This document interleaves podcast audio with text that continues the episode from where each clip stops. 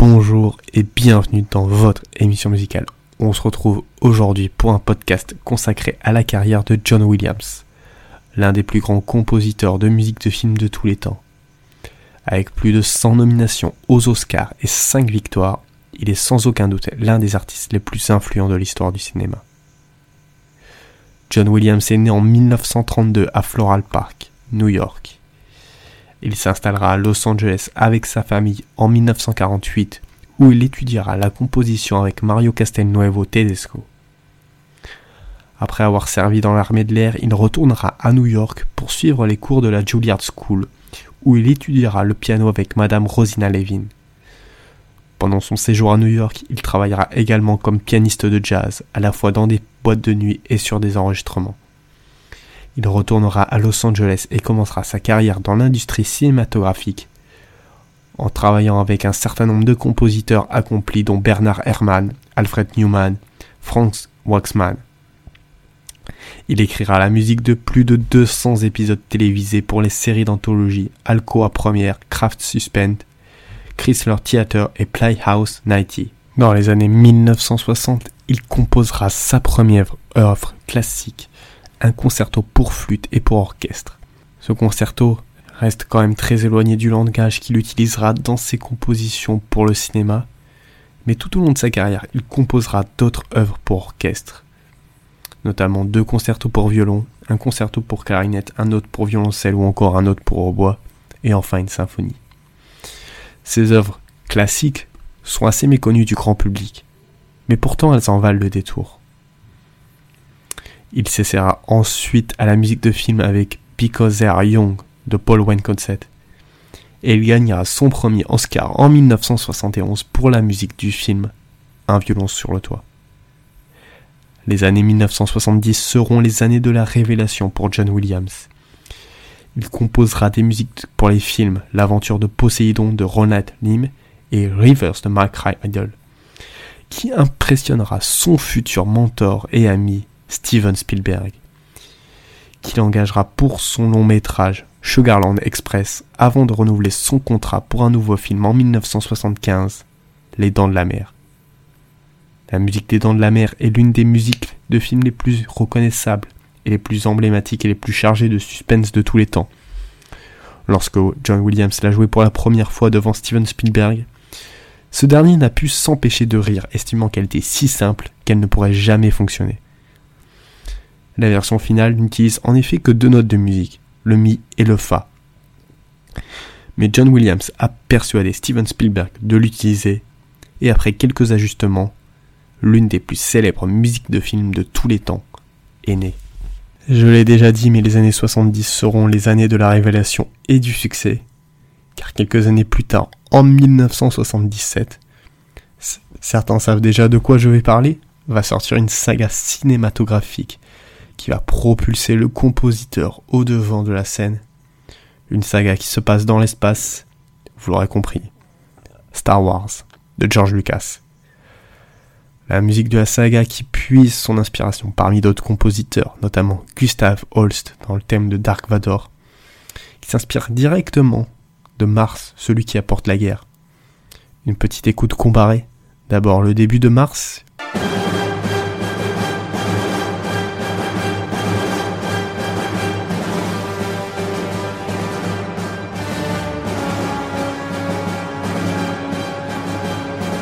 ensuite celui de Dark Vador, vous verrez que les similitudes sont assez flagrantes.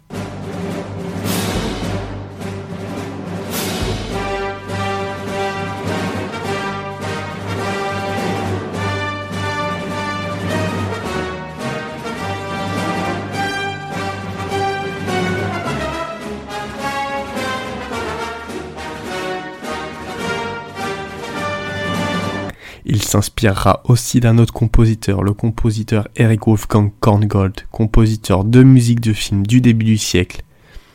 Le thème d'ouverture de Star Wars s'inspire directement du début du film King's Row. Beaucoup accusent John Williams d'avoir copié la musique, mais si on écoute bien les deux, il y a une similitude sur le début, mais le reste de la musique est bien différente. Williams lui-même déclarera avoir beaucoup été inspiré par Korngold Et si vous voulez en savoir plus à ce sujet, je vous recommande une vidéo en anglais de la chaîne Inside the Score qui s'appelle Est-ce que John Williams est un voleur? L'autre influence dans la musique de Star Wars, c'est évidemment Richard Wagner avec le concept de leitmotiv. C'est-à-dire qu'à chaque personnage est associée une mélodie. Chez Williams, avec le thème de Yoda, qui se déploie à chaque fois que le personnage apparaît à l'écran, ou encore le thème de la force. Avec toutes ces inspirations, il a créé certainement la bande son la plus iconique, surtout le thème d'ouverture. La suite de sa carrière est couronnée de succès avec la musique pour la trilogie Indiana Jones en 1981, E.T. l'extraterrestre en 1982, et en 1984 il composera la fanfare olympique et le thème des JO 1984 à Los Angeles, et qui sera récompensé par un Grammy en 1985.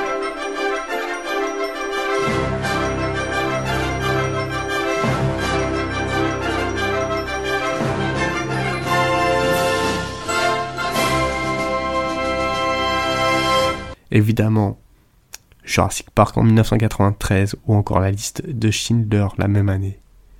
Avec plus d'un projet par an pendant les années 90, il décidera de ralentir la cadence. Malgré cela, il renouvelera son contrat avec George Lucas pour la prélogie de Star Wars entre 1999 et 2005. Et évidemment, je ne pourrais pas parler de John Williams sans parler de son autre saga cinématographique, Harry Potter, qui est sorti entre 2001 et 2011, où encore une fois il a réussi à travers la musique à faire ressentir le côté magique des films et des personnages, notamment dans l'extrait le plus connu, le thème d'Edwidge, qui commence au Celesta, instrument qui a été utilisé par d'autres compositeurs comme Tchaïkovski dans le deuxième acte du ballet Casse-Noisette, instrument qui rappelle directement la magie avec son son si particulier, un son presque magique.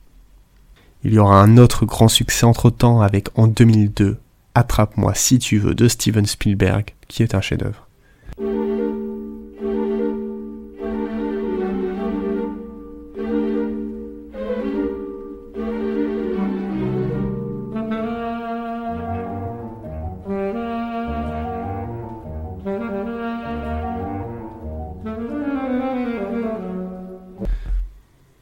Il continuera d'écrire pour le nouvel opus de la saga Indiana Jones en 2008 avec Indiana Jones et le royaume du crâne de cristal, qui on va se l'avouer était mauvais.